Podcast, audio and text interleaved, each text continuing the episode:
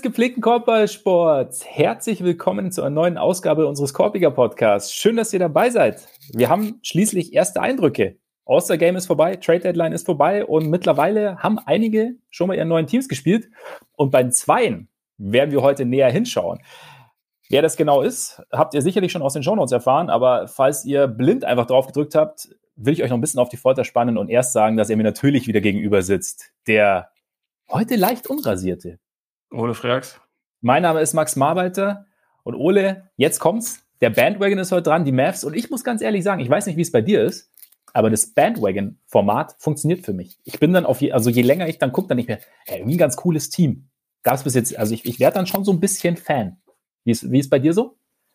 Ähm, Fan nicht unbedingt, aber ich finde auch, dass es halt, je mehr man sich dann anguckt, desto mehr ähm, bekommt man irgendwie so so Einzelheiten halt mit, die man sonst, also bei, bei mir ist es ja so, dass ich irgendwie versuche, jedes Team zu gucken. Natürlich schaffe ich nicht alle genau gleich viel, aber äh, dass man dann halt immer so periodisch reinschaut und guckt, was hat sich verändert und so. Aber äh, da, das ist natürlich von der Natur der Sache her immer ein kleines bisschen oberflächlicher, als wenn du wirklich über eine Zeit lang sagst, so wie du das bei den Bulls machst, so ich bin Ultra, ich gucke alles, was es gibt und dann interessieren mich auch noch die Trainingseinheiten und was, was mhm. äh, Zach Levine getweetet hat, interessiert mich auch. So ist es ja nicht Fall. bei mir, also nirgendwo, auch nicht bei den ja. Celtics. ähm, und durch dieses Bandwagon-Format kriegt man dann aber halt immer mal für, für eine Zeit lang irgendwie noch ein bisschen, bisschen mehr Einblicke dann bei so einem Team. Wobei das, bei den Mavs ist es halt irgendwie interessant, weil äh, wir natürlich auch in dem Zeitraum, wo wir sie dann äh, geguckt haben, hat sich ja ziemlich doll verändert. Also einfach ja. das, das Setup und was so über die letzten vier, fünf Spiele sich dann ereignet hat, ist ja zum Teil schon ziemlich weit weg von dem, was man vorher gesehen hat. Deswegen ist das dann halt auch immer ganz interessant. Aber ja, grundsätzlich muss ich auch sagen, dieses Format finde ich auch nach wie vor ziemlich gut. Ja, ich merke halt irgendwie so, also gerade bei den Mavs war für mich ein interessantes Beispiel, weil ich jetzt vorher einfach nicht so heiß auf die Mavs war. Also klar, ich mag Luca gern, aber es war jetzt irgendwie so ein Team, keine Ahnung, egal, klingt immer gemein, aber es hat, sie haben jetzt nicht so, sie haben mich jetzt einfach nicht so riesig interessiert, so, ne? Und dann, dann schaust du so ein paar Spiele und am Anfang ist man so, wow, okay, ja, muss ich halt jetzt. Und irgendwann dann, ja, wie du sagst, dann kriegt man irgendwie so einen Einblick und dann irgendwie auch so, ein, ähm, so, eine, so eine Art Wertschätzung dann für auch für einzelne Spieler dann auf einmal. Also dann so ein bisschen, okay, ich bin, ja, äh, ich mag sie jetzt. Wertschätzung bei mir nicht. Nee, okay, gut. Okay. So, so gleich, okay, okay. Uh, es wird kontrovers. Es wird kontrovers. Nein, nein, nein. Und, und dann passt, dann passt natürlich dazu, dass wir äh, über weitere kontroverse Persönlichkeiten heute noch sprechen, weil wir können natürlich nicht umhin. James Harden hat seine ersten Spiele gemacht für die Sixers.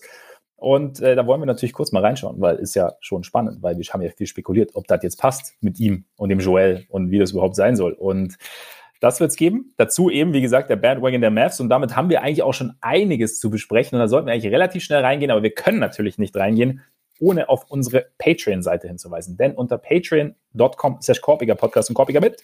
Hi. Richtig.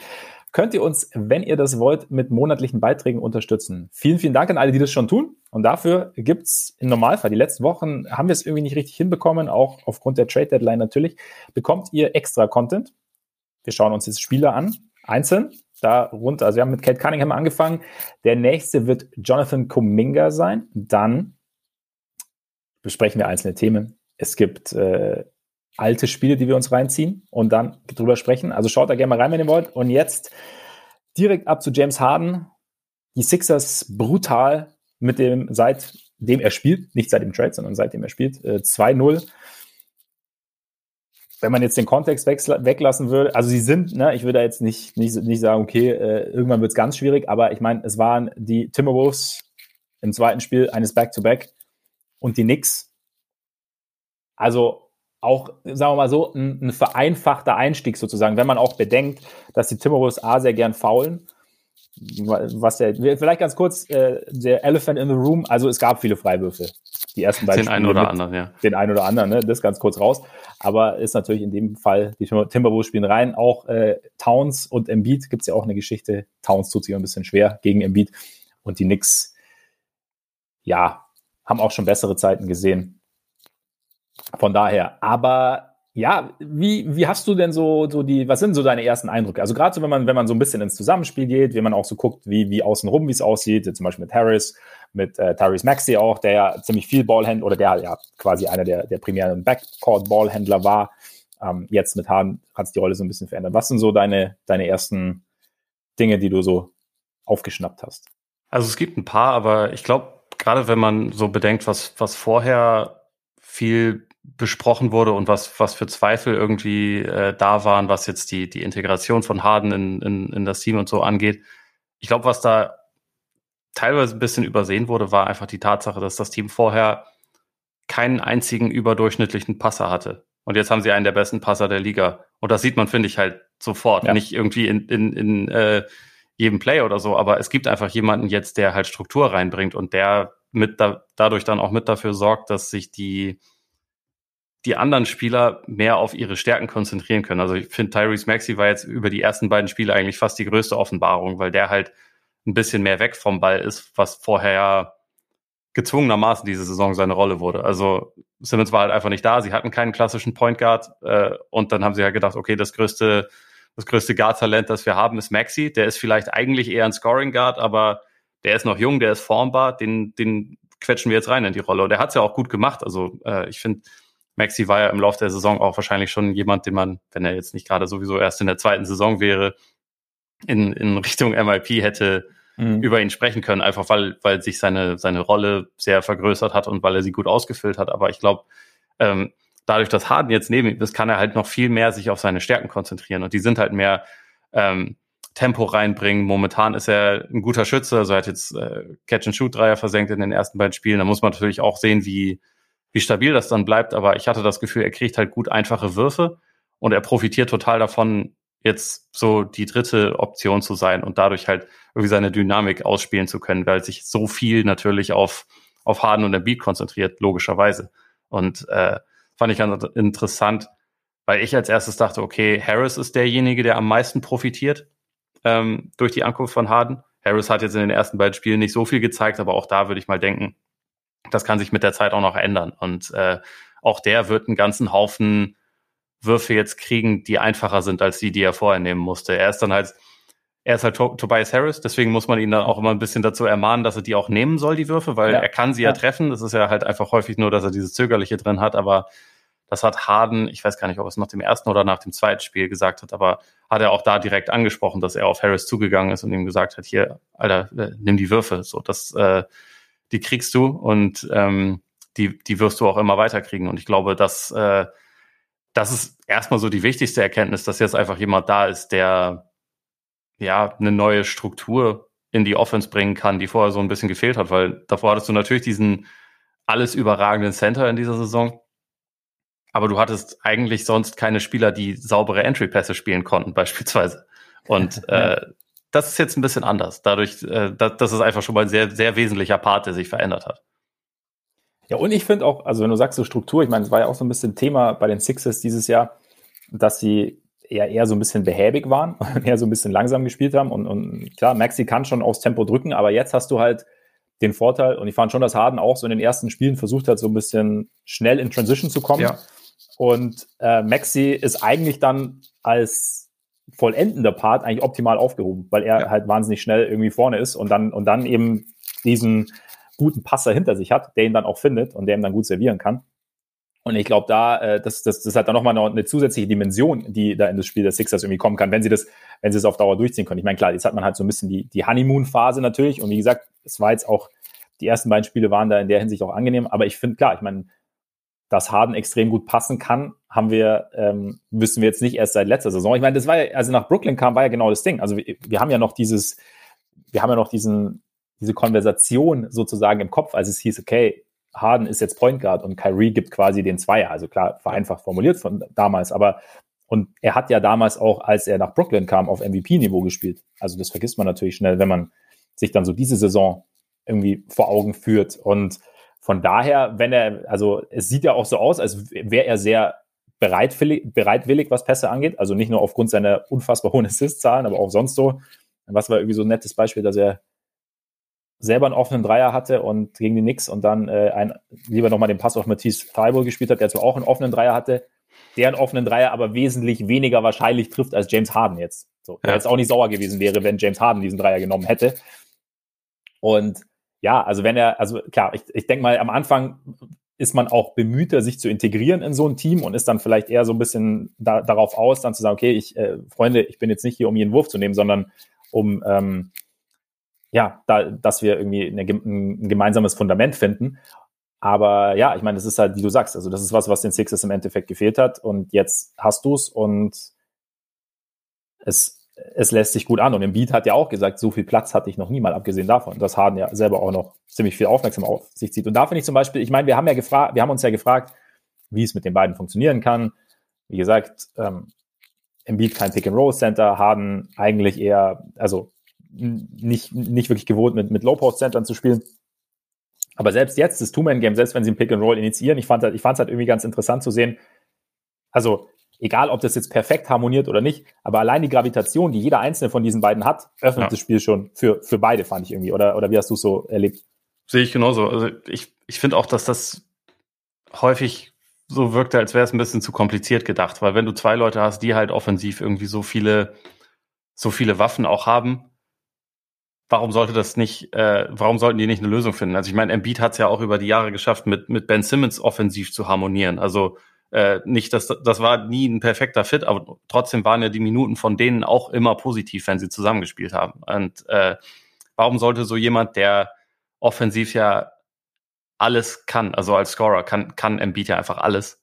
Ähm, warum sollte der nicht einen Weg finden, um mit einem der besten Passer zusammenzuspielen? Natürlich war Harden vorher was anderes gewohnt, vielleicht was seine was mhm. seine Teamkollegen angeht, aber das muss ja nichts Schlechtes sein. Also er hat ja auch einfach noch nie mit so einem guten Center zusammengespielt. Und Embiid hat noch nie mit, mit so einem guten, zumindest offensiven Perimeter-Player zusammengespielt. Der einzige, der so vom Gesamtpaket her in der Gegend vielleicht residiert, ist die halbe Saison, die Jimmy Butler mal bei den Sixers war. Aber sonst war ja niemand ansatzweise so auf diesem Niveau. Und dann äh, deswegen so ist es vielleicht dann auch manchmal ein bisschen voreingenommen zu sagen, ja, Embiid der rollt aber nicht ab, weil er hat ja auch noch nie jemanden gehabt, der ihn so dabei ja. in Szene setzen konnte, wie, wie Harden das kann.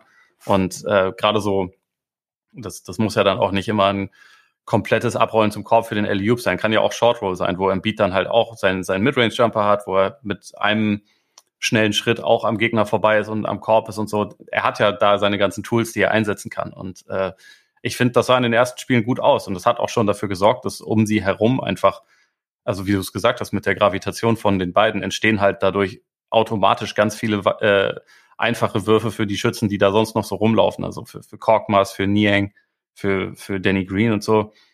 Natürlich wäre es super, wenn du da dann auch noch jemanden, äh, einen Shooter auf dem Niveau von Seth Curry noch hättest, aber kannst halt nicht alles haben. Und ich finde, ja. ähm, dass das Setup sah so offensiv schon mal ziemlich gut aus. Und das ist aber auch, also du hast ja eben auch äh, Honeymoon-Phase schon gesagt, das ist natürlich bei Harden jetzt eigentlich der, der spannende Punkt, ne? weil ich finde, er war in den ersten beiden Spielen nicht nur am Ball, sondern auch abseits des Balles ziemlich engagiert, was man von ihm mhm. nicht so oft sieht. Und er war defensiv engagiert. Und das, äh, also da, da gab es zwar auch ein, zwei Fehler, aber das ist ja auch, das ist ja auch okay, wenn gerade wenn jemand ganz neu ist im Team, aber er wirkte halt sehr, ja, engagiert ist eigentlich das richtige Wort. Also hat, hat versucht, äh, sich über Screens zu kämpfen äh, und ähm, hat halt nicht irgendwie automatisch gesagt, nee, wir switchen alles, damit ich keine Energie aufwenden muss und so.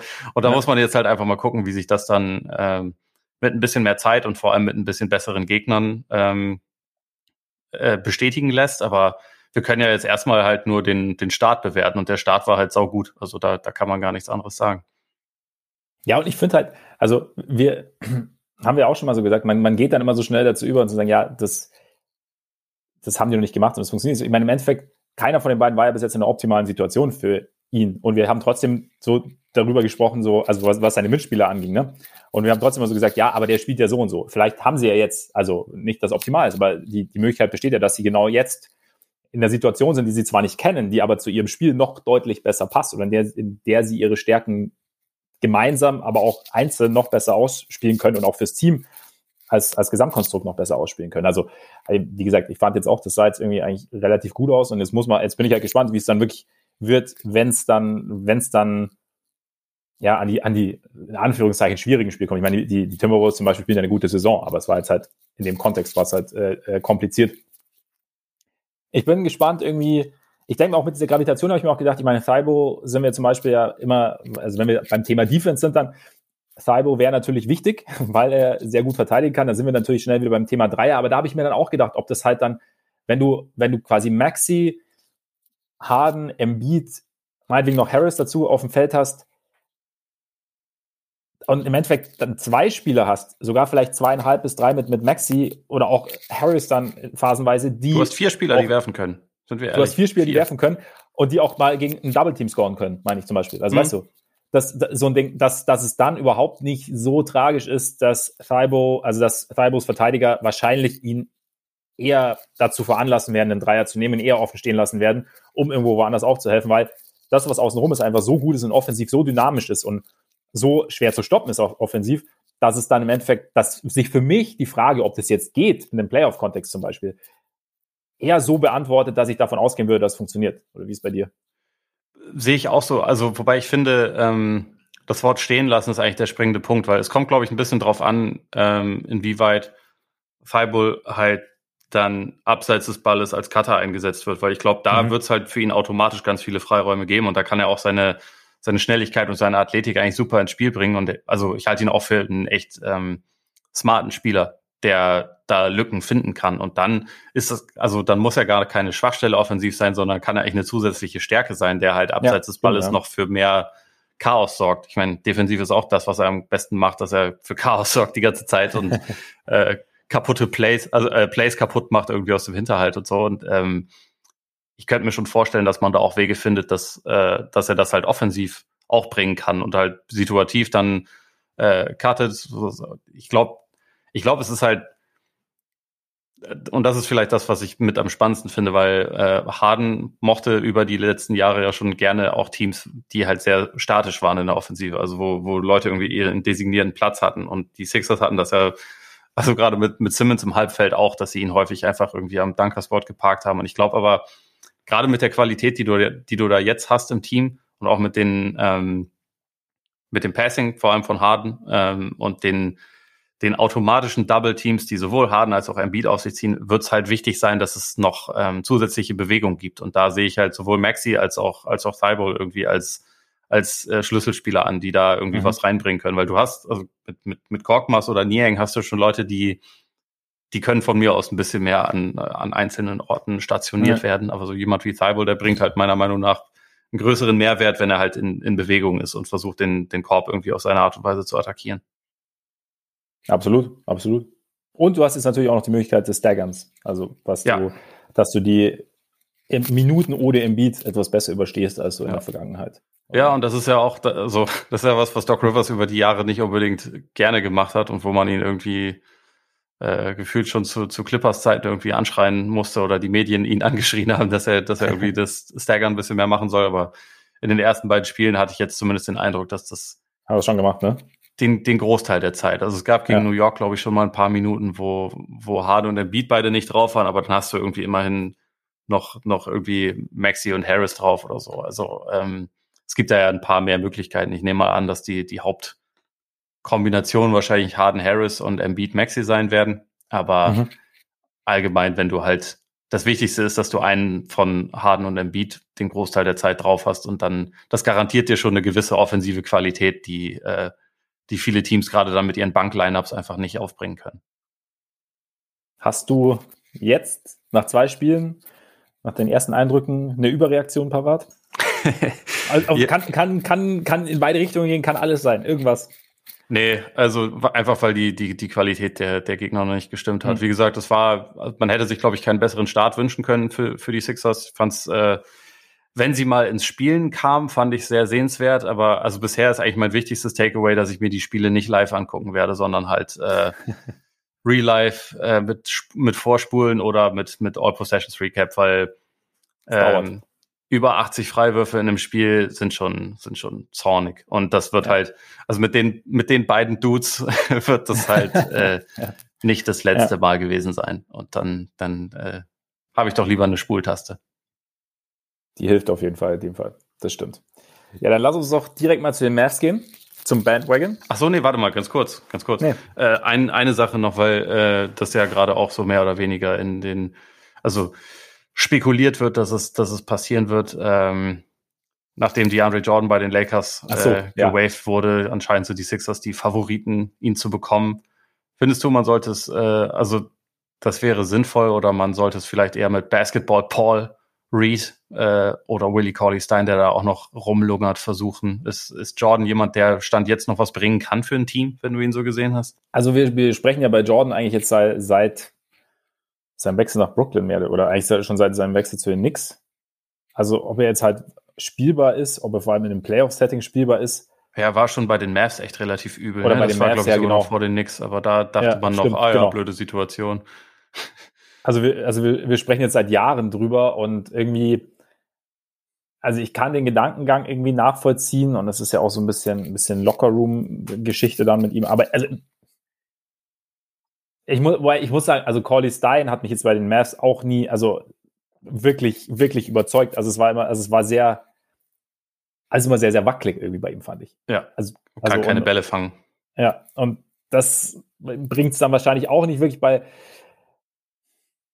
mein Gott, einfach mit dir noch mal ein bisschen Länge geben. Ich habe da letztens äh, im, im, Bill Simmons Podcast mit Ryan Rosillo was ganz Interessantes gehört, wo es auch, wo es um Drummond ging, der natürlich deutlich über, über Jordan momentan steht, ne? Aber wo es halt, weil wir da ja also zu den Lakers gewechselt sind, man hat ja auch immer gefragt, warum Andre Drummond, Andre Drummond. Und dann hat äh, Rosillo eben erzählt, dass er mit einem Lakers-Verantwortlichen gesprochen hat und halt gesagt hat, ey, manchmal ist es einfach nur nett, wenn du da Länge hast. Mhm. Weil ähm, das reicht dann schon, dass man irgendwie drüber nachdenkt oder sich einfach dann denkt, oh, beim Rebound, oh, okay, ich muss da jetzt irgendwie um den rum oder muss da irgendwie so, ne? Es ist einfach nur so, du hast halt diese Länge. Und vielleicht ist das einfach so ein bisschen der Gedankengang auch. Du hast halt, also im Beat wird sowieso in den Playoffs sehr, sehr viel Basketball spielen und du hast halt dahinter einfach noch einen, einen langen Veteranen, der sich mit der Rolle total zufrieden gibt und dann halt, der, der, der dir jetzt nicht viel, nicht viele Minuten gewinnt oder dir nicht wahnsinnig, aber der, der dir einfach halt mal Länge Länge bringt und dann halt aber sonst vielleicht ja halt irgendwie halbwegs, halbwegs solide rumrennt und natürlich ein Mismatch darstellt. Aber vielleicht ist das irgendwie so der Gedankengang. Und was, was halt bei, bei Paul Reed das Problem ist, keine Ahnung, grundsätzlich, dass er halt, vielleicht, vielleicht ist das auch, vielleicht sehen sie in ihm auch nicht denjenigen, der ihm dann halt ein paar solide Minuten geben kann. Ich weiß nicht, ob Jordan das sein kann, aber vielleicht ist das irgendwie so der Gedankengang. Ja, ich, ich bin mir da auch nicht sicher. Ich meine, bei Corley Stein, der ist sowieso, wenn ich es richtig im Kopf habe, auch gerade nur auf einem 10-Day-Contract und hat irgendwie einmal gespielt. Also von dem scheinen sie jetzt mhm. auch nicht, nicht äh, ja. super überzeugt äh, zu sein, stand jetzt. Aber ich hatte es mir nur gedacht, weil ich in den Spielen jetzt Millsap schon, ich finde, man hat ihm schon ganz gut angesehen, dass er mittlerweile doch etwas betagter ist und dass er halt auch mhm. einfach als Backup-Center klein ist, ähm, wenn man bedenkt, ja, ist ja eben. auch nicht der, der, der große Athlet ist. Deswegen da hatte ich so den Gedankengang, dass man da irgendwas irgendwie noch was macht, finde ich eigentlich nicht, nicht grundsätzlich falsch. Ähm, teilweise die, die jungen Spieler, die sie im Kader haben für die großen Positionen, die kann ich selber noch gar nicht so richtig gut einschätzen, ob da nicht jemand dabei wäre, dem man noch nicht irgendwie noch ein bisschen mehr von den Minuten anvertrauen sollte. Aber bei Jordan, ich denke, ich denke es wäre irgendwie, wenn man den fürs Minimum holt und der nimmt dann, äh, kriegt dann irgendwie seine acht Minuten pro Spiel, wird er wahrscheinlich nicht den größten Schaden anrichten. Ähm, aber ja. die, die Top-Option ist dann natürlich nicht. Äh, ist natürlich auch die Frage, ob du zu diesem Zeitpunkt äh, die Top-Option irgendwo bekommst. So ist es. Und ich meine, es ist halt, es ist halt schon so das Ding, so, du weißt halt irgendwie mehr oder weniger, was du mit ihm bekommst. Und, und wie du sagst, irgendwie so acht Minuten. Ich meine, bei den Lakers sollte er teilweise Starter sein. Also, ne, Ja, ja, und, und äh, hat immerhin auch äh, wahrscheinlich den besten Pass der Saison gespielt am Wochenende. Und da, das, das hat dann zu seiner Entlassung geführt. Also. Der, der muss Ich habe ihn tatsächlich noch gar nicht gesehen, den Pass. Ich muss ihn noch. Kannst sehr empfehlen. Aber, ja, ich bin, ich bin sehr gespannt. Also der Spannungsbogen ist gespannt. Ja, genau. Auf jeden Fall, äh, wahnsinnig unnötiger Satz gerade. Die müssen manchmal halt auch sein. Ich, ich weiß nicht, warum, warum der jetzt noch kam. Egal. Damit, ich meine, heißt dann eigentlich auch, dass alles gesagt ist zu den Sixers, oder? Wenn, wenn ja. so ein Satz noch rauskommt am Ende. Gut, dann Mavs. Äh, wie viele von euch wahrscheinlich wissen, haben wir da zu diesem Bandwagon, bei dem wir eben ein Team verfolgen, für die, die es noch nicht wissen, über äh, mehrere Spiele, haben wir feste Kategorien, damit das alles in wenigstens einem losen Rahmen ablaufen kann, was uns beiden sehr hilft natürlich. Ich werde jetzt nicht einzeln runterbeten, wie immer, habe ich auch schon mal angesagt, beim letzten Mal, beim vorletzten Mal wahrscheinlich auch, sondern einfach, wenn die Kategorie kommt, werde ich sie kurz nennen.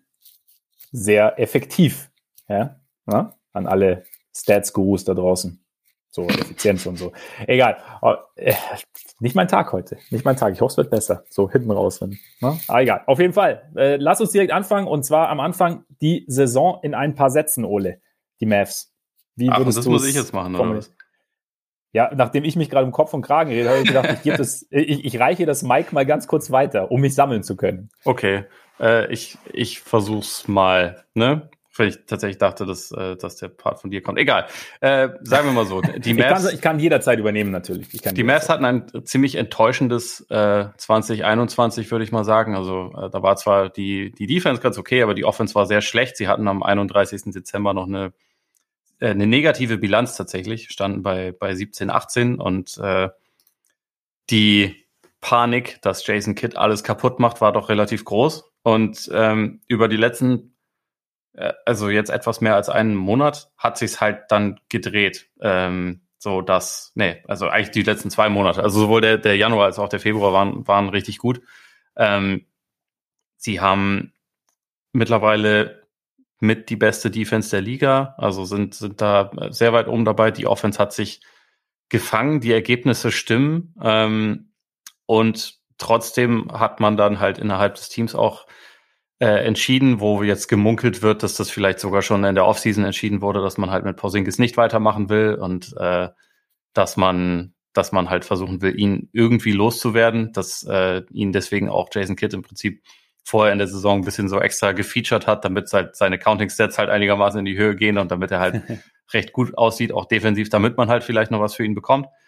Der Trade, den es dann tatsächlich gegeben hat, der sah zwar erstmal nur aus wie ein Salary Dump, also letztendlich äh, als sie wollten ihn halt loswerden, weil der Gegenwert mit Spencer Dinwiddie und Davis Bertans jetzt nicht als als super reizvoll angesehen wurde, aber man muss eigentlich sagen, über die letzten Spiele sieht das gar nicht mal so schlecht aus. Äh, werden wir auch drüber sprechen, natürlich, inwieweit das, das irgendwie dann haltbar ist und was ihre weiteren Positionen sind, aber äh, Optionen sind, meine ich. Aber momentan stehen die Mavs jetzt ziemlich gut da. Sie sind aktuell Fünfter im Westen, stehen bei 37, 25, haben recht gute Karten sogar, oder also es ist zumindest möglich, dass sie die Jazz noch überholen für Platz vier. Also Heimvorteil Runde eins ist zwar momentan nicht, nicht, äh, nicht safe oder so, aber es ist auch nicht unmöglich, dass sie das noch bekommen. Ähm, Luka Doncic hat vor allem jetzt im Februar einen relativ absurden Monat gespielt, glaube ich, mit 35 Punkten im Schnitt ungefähr. Äh, sieht also alles relativ stabil aus und da sind wir jetzt. Hast du dem noch etwas hinzuzufügen? Ich bin ganz froh, dass du das jetzt gemacht hast, weil ich bin ja nicht der Meister der Chronologie, wie du weißt. Ich hätte, äh, genau, ich hab, bei mir wäre es ein bisschen abstrakter gewesen, aber äh, ich glaube, ich habe so ein bisschen. Finde ich ja, genau. genau. Nico Harrison. Ähm, nee, ich habe es tatsächlich so ein bisschen, ähm, ja, also einerseits stelle ich mir natürlich die Frage, inwieweit die Offense irgendwie mit dem Ernährungsplan von Luca Doncic steht und fällt. Einfach ja. weil äh, der, der Meister des Playing in Shape, also du hast ja gerade schon angesprochen, der, die letzten Spiele, ich habe dann auch mal äh, irgendwo gefunden, die letzten 17 Spiele vor dem Lakers-Spiel war er bei, 38, äh, bei 32,8 Punkten, 10,1 Rebounds, 9 Assists, bei 47, 40, 74 Quoten. Ja. Also ist schon, ist schon ziemlich übel. Und mein klar, du hast ja, hast ja, glaube ich, auch schon mal erwähnt hier im Pod, ähm, die, sein, sein persönliches Duell oder was auch immer, das ist mit Ibiza Subac, war da natürlich auch dabei, was ja. ihm so ein bisschen, bisschen geholfen hat. Aber ja, es ist auch so ein bisschen, ich finde auch so ein bisschen so dieses, ähm, so Überschrift Quelle Surprise, habe ich mir gedacht, um auch mal ein bisschen äh, internationales Flair hier in unser kleines ähm, Audioschauspiel reinzubringen. Weil, also wir hätten, wir hatten die letzten Jahre, also klar, wurde auch schon oft gesagt, die letzten Jahre Mavs eines der besten Offensivteams. Sie haben irgendwie auch viel gehabt, was sie zu einem der besten Offensivteams mach, gemacht hat. Aber wir haben uns dann gefragt, wie soll die Defense funktionieren? Und jetzt, du hast es angesprochen, sind sie eine der besten Defenses, Defenses der Liga. Ähm, wir haben Jason Kidd, bei dem viele gedacht haben vorher so, mh, hm, gute Idee. Ich habe das jetzt immer noch nicht abschließend, abschließend bewertet, aber Jason Kidd nach einem schwierigen Anfangsmonat hat er irgendwie dieses mit seinem Coaching-Staff zusammen, der Zusatz ist, immer ganz, ist mir persönlich immer ganz, ganz wichtig, hat, äh, hat dieses Team halt irgendwie schon stabilisiert auf einem relativ hohen Niveau, inklusive dann, nächste Überraschung, dieses, also für uns zumindest, du hast ja gerade schon gesagt, eventuell hat man das schon im Sommer ähm, beschlossen, trotz irgendwie dann doch eines, eines fundamentalen Umbruchs, auch so was das System gerade in der Defense ja auch, oder, oder zumindest die, die Voraussetzungen in der Defense ja irgendwie angeht, ähm, hat, es, hat das Team auf einem, einem hohen Niveau irgendwie gerade stabilisiert. Und von daher ähm, bin ich schon ja, ich war, also ich war überrascht von der Art und Weise, wie die Mavs spielen. Ich, ich bin auch äh, überrascht, so wie die, wie die, wie davon, wie die Ergebnisse ausfallen. Und ich bin jetzt halt sehr gespannt, wie das weitergeht, weil es irgendwie für mich immer noch ähm, schwer zu greifen ist. Ich meine, mit Luca hast du wahrscheinlich, hast du, was heißt wahrscheinlich, hast du einen der besten,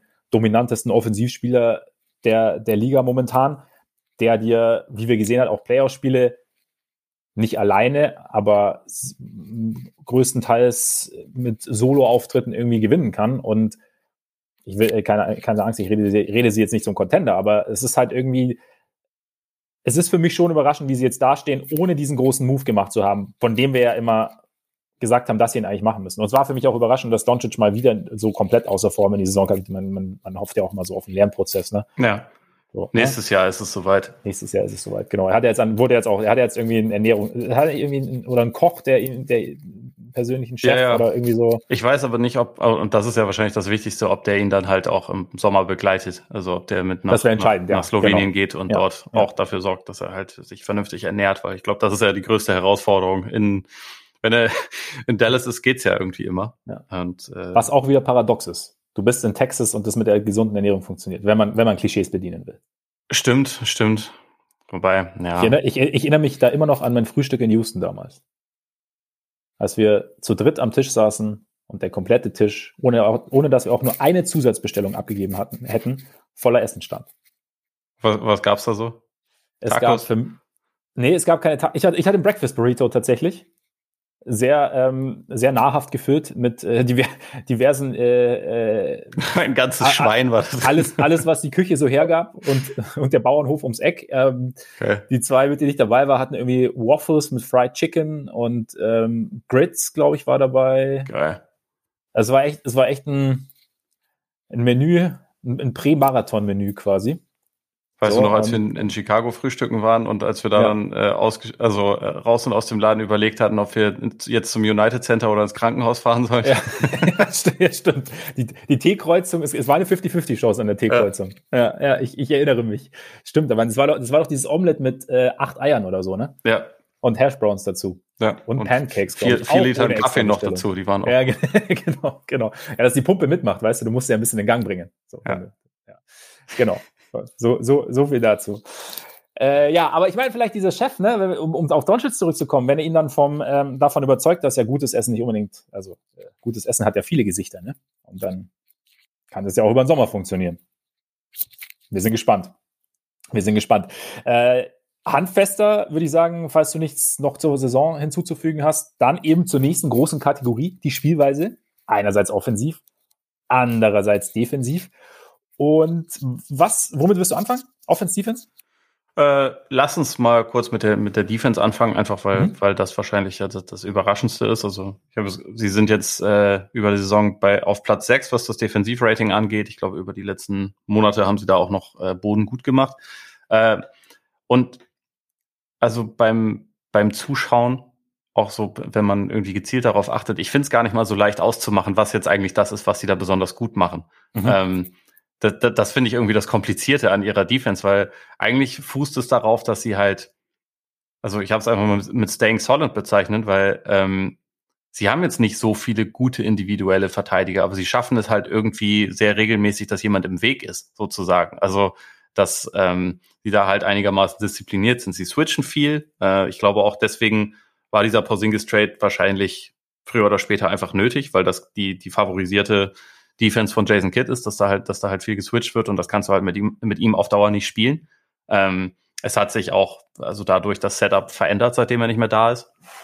Im Moment ist es halt so, der beste Rim Protector ist also eigentlich mit einigem Abstand sogar Kleber. Einfach ja. weil, weil sonst auch keiner mehr wirklich da ist, der diese Rolle ausfüllt. Und äh, ich meine, über, über Kleber sprechen wir später äh, glaube ich, auch noch ein kleines bisschen mehr. Aber ich finde es schon bei ihm abgefahren, weil er hat so Spiele, wo er einfach einer der besten Verteidiger der Liga ist. So das gegen Miami beispielsweise, wie er, mhm. also er hat so fünf Blocks, ja. aber er hat vor allem auch ekelhaft gut äh, gegen Jimmy Butler verteidigt und den teilweise wirklich gar nicht irgendwie durchkommen lassen. Und das, da dachte ich schon, okay, wenn das in jedem Spiel geht, ne, aber es irgendwie geht es, glaube ich, nicht in jedem Spiel, aber er ist natürlich trotzdem einfach ein sehr guter Verteidiger. Ähm, Sie erlauben die wenigsten gegnerischen äh, Dreier, also die wenigsten getroffenen Dreier. Da muss man natürlich immer dazu sagen, da ist sicherlich auch ein bisschen Shooting Luck involviert, weil, also wir hatten das ja schon, schon öfter die Diskussion, aber äh, es hat sich über die Jahre nicht erwiesen, dass es Teams gibt, die wirklich das gelöst haben, wie man Dreier gut ja. verteidigt, sondern das hat häufig einfach ein bisschen was damit zu tun. Hier in dem Spiel fallen mehr Dreier rein, in dem Spiel fallen weniger Dreier rein, aber ja, es wirkt für mich so, als würden sie da viel richtig machen. Auch noch ein relativ wichtiger Teil, sie erlauben sehr wenig in Transition. Und sonst ist mir aber jetzt gar nicht wirklich aufgefallen, irgendwas, wo ich sagen kann, und das zeichnet die Mavs brutal aus in der Defense. Hast du, hast du da irgendwie noch, äh, noch was gefunden sozusagen? Also ich fand es auch schwer zu packen am Anfang. Also war ja genauso das Ding, weil wir, wir sind ja mit dem Vorwissen sozusagen reingegangen, okay, sie verteidigen extrem gut. Und dann so, okay, was machen sie denn? Und was, was ich zum Beispiel jetzt dann interessant fand, weil es war ja auch so das Thema Jason Kidd und damals in Milwaukee, als er am Anfang, als sie extrem gut die Bucks gut verteidigt haben, weil sie so aggressiv gegen Pick and Roll vorgegangen sind und dann hat ähm, hat die Liga das irgendwie entschlüsselt und er ist trotzdem treu geblieben. Und das ist zum Beispiel ein Ding, also ich finde, also die Bigs sinken ab. Also es ist eher Drop Coverage mittlerweile als äh, beim Pick and Roll zum Beispiel, als jetzt äh, irgendwie aggressiv zu doppeln. Und ich bilde mir ein, gesehen zu haben, dass sie schon versuchen, die Zone zu schützen. Also dass es so ein Ding ist, ähm, was dann so ein bisschen, also theoretisch diese Dreier-Geschichte konterkarieren kann, aber das ist so, also wie kann man sagen, sie, sie switchen ja teilweise auch generell auf Zonenverteidigung und das habe ich so das Gefühl, fällt ihnen relativ leicht, weil sie, weil, weil sie so eine Tendenz, fand ich jetzt persönlich haben, kollektiv so ein bisschen Richtung Zone abzusinken, um halt den Drive zu, zu erschweren und dann auch schnell irgendwie Überzahl gegen den ähm, Ballhändler beim Drive zu haben und da eben ähm, den, den Weg zum, zum Korb zu erschweren. Und das war für mich auch so ein Punkt. Ich meine, gut, du hast eben gesagt, sie haben im Sommer das schon überlegt, eventuell mit, mit Porzingis, wo ich mir dann auch gedacht habe, okay, die Rim Protection fehlt jetzt, weil du hast gesagt, Kleber, der jetzt ja auch nicht der allerlängste ist, ist der Beste und sonst haben sie noch Dwight Powell. Und das war es im Endeffekt. Das ist aber so ein Ding war, okay, wenn wir, äh, unsere Rim Protection beginnt damit, dass wir die Zone gut dicht halten oder wenig, oder, oder die, die Zone gut verteidigen, sagen wir es mal so, und damit sowieso weniger Abschlüsse am Ring zulassen, als es vielleicht jetzt anders der Fall wäre. Und dass das ein Ding ist. Und da ist halt für mich auch so dieses, was du sagst, das Staying Solid, dass sie als Team sehr, sehr gut funktionieren oder sehr, jeder weiß sozusagen, was er zu tun hat. Also das hat, also die, die, wenn sie rotieren müssen, hast du ja auch gesagt, sie switchen gern, er hat auch so ein bisschen das Gefühl, ich weiß nicht, wie es bei dir ist, dass sie seit dem Trade mehr switchen vielleicht noch als vorher. Ich weiß es nicht, dass das irgendwie ein so ein Ding war. Weil ich hatte am Anfang dachte ich so, ah, die switchen gar nicht so viel. Und dann irgendwann so ist es vielleicht, gut, habe ich auch falsch hingeschaut, kann auch immer sein. Nee, Oder, nee, ich glaube ähm, auch, dass das mehr geworden ist. Und dass sie da, dass, dass die Kommunikation sehr, sehr gut ist, dass auch die, also der, der Plan sozusagen, okay, wenn Ding A passiert, dann reagieren wir so. Wenn, wenn gedoppelt wird, dann hilft derjenige da aus. Ich zum, teilweise hilft auch, habe ich so, hab ich so den, den, Eindruck gehabt, der Übernächste hilft sozusagen aus. Also gegen den Schützen dann. Also weißt du, dass du nicht direkt den nächsten Pass irgendwie erlaubst oder den, den, den, den kürzesten Pass erlaubst. Und dass das so ein paar so Kleinigkeiten sind, dass einfach dieses, dass alles sehr, sehr solide einfach ist, dass, dass da irgendwie ein klarer Plan ist und dass, dass die Spieler halt eben, die jetzt individuell größtenteils nicht die allerbesten Verteidiger sind, aber wissen, ähm, dass jeder weiß, was er zu tun hat und dass, dass, dass die, die Reaktionen und die Aktionen sehr, sehr klar sind. Das war so ein bisschen das, was, was ich für mich gedacht habe irgendwie. Ja, genau. Also so, das meine ich auch mit diesem quasi, dass immer jemand im Weg ist und dass sie halt ja. auch da, also abgesehen von, von Brunson, der natürlich nicht so groß ist, haben sie halt relativ viele Spieler, die so von der Größe her so einigermaßen interchangeable sind, so dass du halt dann nicht das Gefühl hast, okay, hier entsteht jetzt ein krasses Mismatch, wenn irgendwie was, was geswitcht wurde oder so. Sie sind da jetzt nicht auf dem auf dem Niveau, wie das beispielsweise in Boston oder Miami ist, wo halt äh, dann dazu dann auch noch diese diese Absicherungskomponente kommt, so ähm, die ist ein bisschen weniger ausgeprägt, aber ich glaube ja. so vom vom Grundprinzip äh, geht's halt auch so ein bisschen in die Richtung und damit machen sie aus den ich würde sagen und also das ist auch was, was ich bei bei Jason Kidd absolut hervorheben muss, also was die Defense angeht, dass sie äh, aus den Möglichkeiten, die sie haben, einfach sehr viel herausholen, weil äh, wenn man, wenn man auf den Kader guckt, würde man nicht sagen, die haben die Leute, um eine Top 6 Defense zu stellen. Und das, das tun sie halt momentan. Und das, das muss man anerkennen, finde ich. Also, Finney Smith ist natürlich ein super Verteidiger, Kleber ist ein guter Verteidiger und wer ist danach der Beste? Josh Green vielleicht, aber der spielt halt keine 20 Minuten ja. pro Spiel. Bullock, keine Ahnung. Bullock, genau, Bullock ist noch ja. gut, stimmt. Ähm, ja. Dem, dem habe ich Unrecht getan, aber ansonsten äh, ist das ja nicht so, dass da individuell jetzt die, die, die, die krassen Leute wären. Aber sie machen es echt gut. Also. Nee, eben, und das meinte ich, weil wir haben ja, also das Ding war ja immer, okay, die Offense mit Luca, der, der Floor ist sehr, sehr hoch. aber wie, wie wollen sie da irgendwie den, den defensiven Gegenpart sozusagen kreieren, ohne jetzt da irgendwie groß zu traden? Und ein Ding war, okay, Porzingis findet so ein bisschen zu seinen Nix-Tagen zurück, dass er einfach dank seiner Länge den Korb irgendwie beschützen kann. Aber sonst hat, ja, haben wir da oder habe ich da jetzt keine, keine ganz großen Möglichkeiten gesehen, im Gegensatz zu Jason Kidd. Und deswegen absolut. Also da jetzt, also er hat da schon echt, wie du sagst, er hat da ein System kreiert, das aus den Möglichkeiten sehr, sehr viel rausholt und das dann irgendwie halt auch, auch funktioniert. Das dann auch irgendwie einen Dinwiddie und einen Bertans irgendwie integrieren kann, sozusagen. Ja. Also von daher ähm, fand ich es ganz interessant. Hast du, hast du irgendwelche Probleme festgestellt gegen Teams? Jetzt keine Ahnung. Ich habe oder oder sag mal, hast du irgendwas festgestellt, dass, dass du sagst, okay, das es stößt irgendwo an seine Grenzen vielleicht? Sagen wir mal so, äh, ich glaube, dass man in, also da, dass das jetzt in, in einem Playoff-Szenario schon eher äh, an, an seine Grenzen sto stoßen könnte. Also sowohl was, was äh, die, die Qualität des Shootings von gegnerischen Teams angeht, als auch was so dieses Thema Rim Protection angeht, weil, also ich kann mir schon vorstellen, dass wenn man, wenn man sich ein bisschen mehr Zeit nimmt, äh, also für die Vorbereitung auf, auf das Team, dass man dann halt so ein paar, paar ähm, Spieler vielleicht äh, das schafft, ihn ein bisschen gezielter zu attackieren. Also beispielsweise, dass, dass dann Brunson dann doch halt ein Mismatch bekommt, beispielsweise, oder dass man, dass man Luca halt in viele Aktionen involviert, was ihn dann, äh, was ihn dann so ein bisschen mürbe macht. Und ähm, dass man halt so die Aktion sozusagen ein bisschen wegbekommt von, von jetzt Finney Smith oder, oder Kleber. So, ähm, deswegen bin ich schon mal gespannt, inwieweit sich das bestätigen lässt, wenn es dann in Richtung Playoffs geht. Allerdings muss man ihnen zugutehalten, dass sie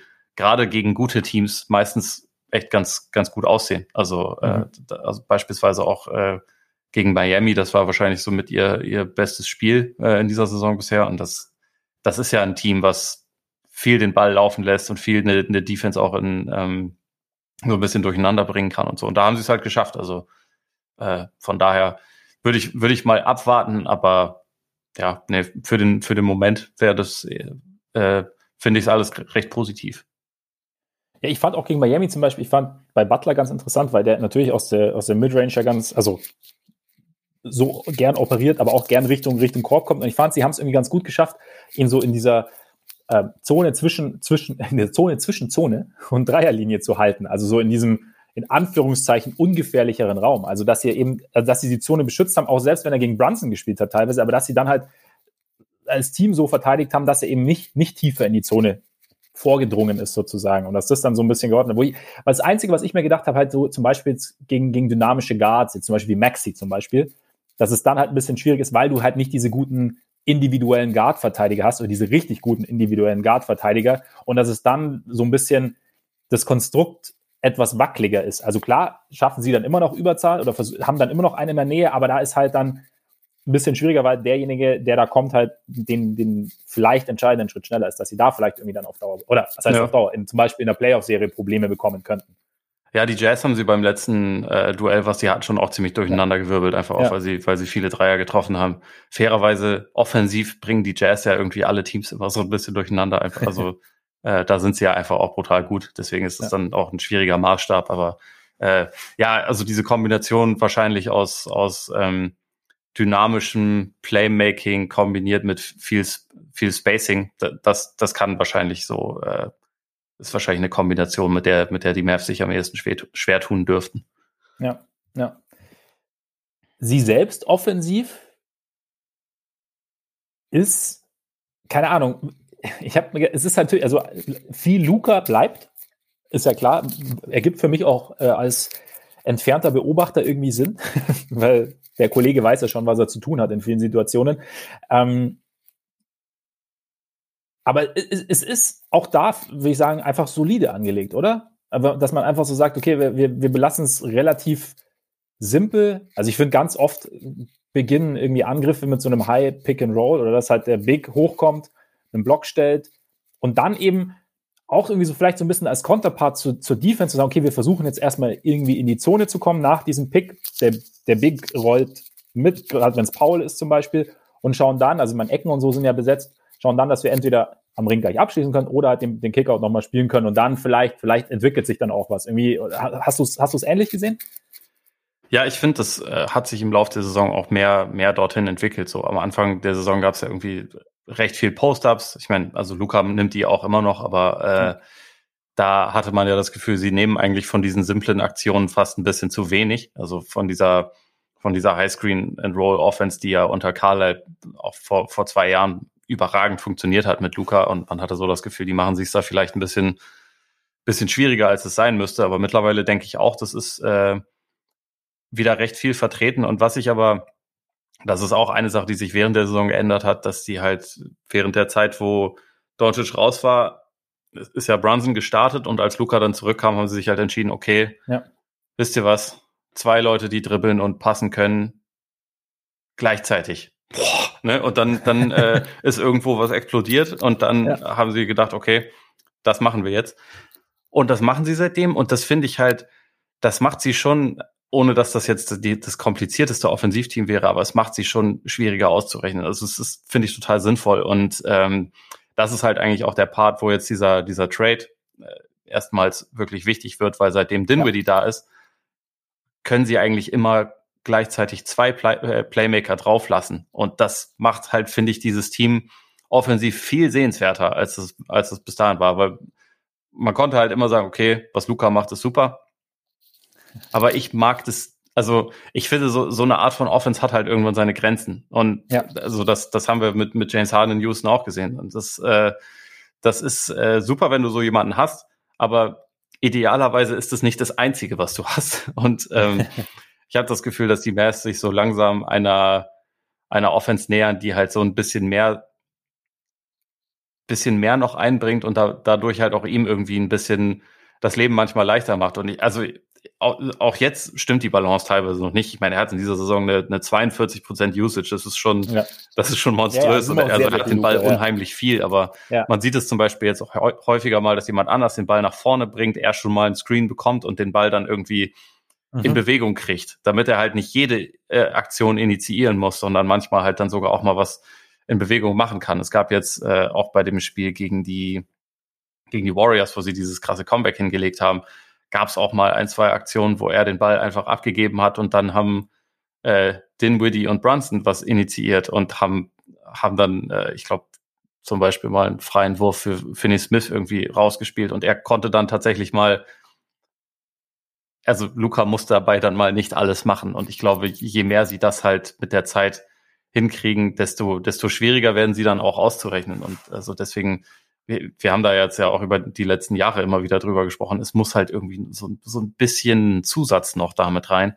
Und ich finde, sie sind da immer noch lange nicht an dem Punkt, wo das irgendwie alles perfekt passt. So, wir, sprechen ja auch noch mal drüber, was brauchen sie noch. Da, da werden wir auf das Thema sicherlich auch noch äh, irgendwie mal zu sprechen kommen, dass der Kader irgendwie noch nicht komplett ist. Aber äh, es geht jetzt schon mal in eine Richtung, wo man das Gefühl hat, okay, es ist jetzt, es hängt jetzt nicht mehr so komplett am Tropf von, von Doncic. Und ich finde das halt immer gefährlich, egal wie gut jemand ist. Und Doncic ja. ist ja überragend. Er ist also eine Weltklasse Ein-Mann-Offense, aber äh, man kann es sich trotzdem das Leben ein bisschen leichter machen. Und da, da gibt's eh auch noch ein paar Sachen, wo ich äh, jetzt auch immer noch finde, dass sie, dass sie sich das da äh, ein bisschen unnötig schwer machen. Also sie haben die langsamste Pace aller Teams Sie haben die fünftbeste Halfcourt-Offense, sind dafür quasi non-existent in Transition. Also sie laufen fast nie in Fastbreak, außer mhm. wenn es jetzt mal zum Beispiel gegen die gegen die Kirmes Lakers geht, weil da halt äh, ja. die einen dazu einladen. Aber ansonsten ja. macht sie das halt, machen sie das halt echt brutal wenig. Und da denke ich mir auch, okay, jetzt ist einerseits auch wegen dem Kader, weil der Kader nicht besonders schnell und athletisch ist, äh, nee, muss man eben, ganz klar ja. sagen. Aber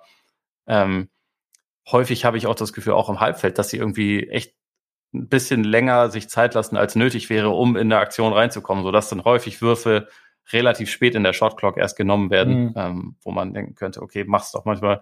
Das ist so ein krasser stilistischer Kontrast, wenn man sie beispielsweise gegen Utah spielen lässt, weil Utah macht halt häufig die Rennen nach vorne, erster Pass und dann wirft jemand. Und dann ja. äh, ist es auch häufig ein guter Wurf und so. Und das, ja. das ist halt, äh, ist jetzt nicht eins ist viel richtiger als das andere, aber es ist halt schon ein relativ großer Unterschied. Und ich denke mir bei den Mavs manchmal, gerade jetzt mit den, mit den mehreren Playmakern, die sie haben, es müsste nicht immer so ein gefühltes, äh, äh, so, so ein Grabenkampf sein. Es könnte manchmal einfach alles auch ein bisschen, bisschen beschleunigt werden.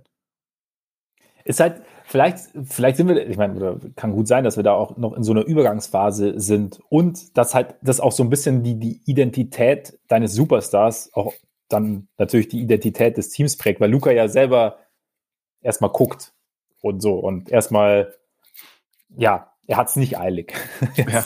persönlich irgendwie in, in, sein, in seine Aktion zu kommen, weil er irgendwie auch hat wahrscheinlich so ein bisschen in dem Bewusstsein, dass er auch, wenn es eng wird zeitlich, dann noch einen Ausweg findet. Aber, aber stimmt schon, ja. Ich fand, was, was ich jetzt, was für mich ein gutes Fundament war, das, was ist ganz eigentlich, dass ich das Gefühl habe, dass sie bereitwillig zusammenspielen.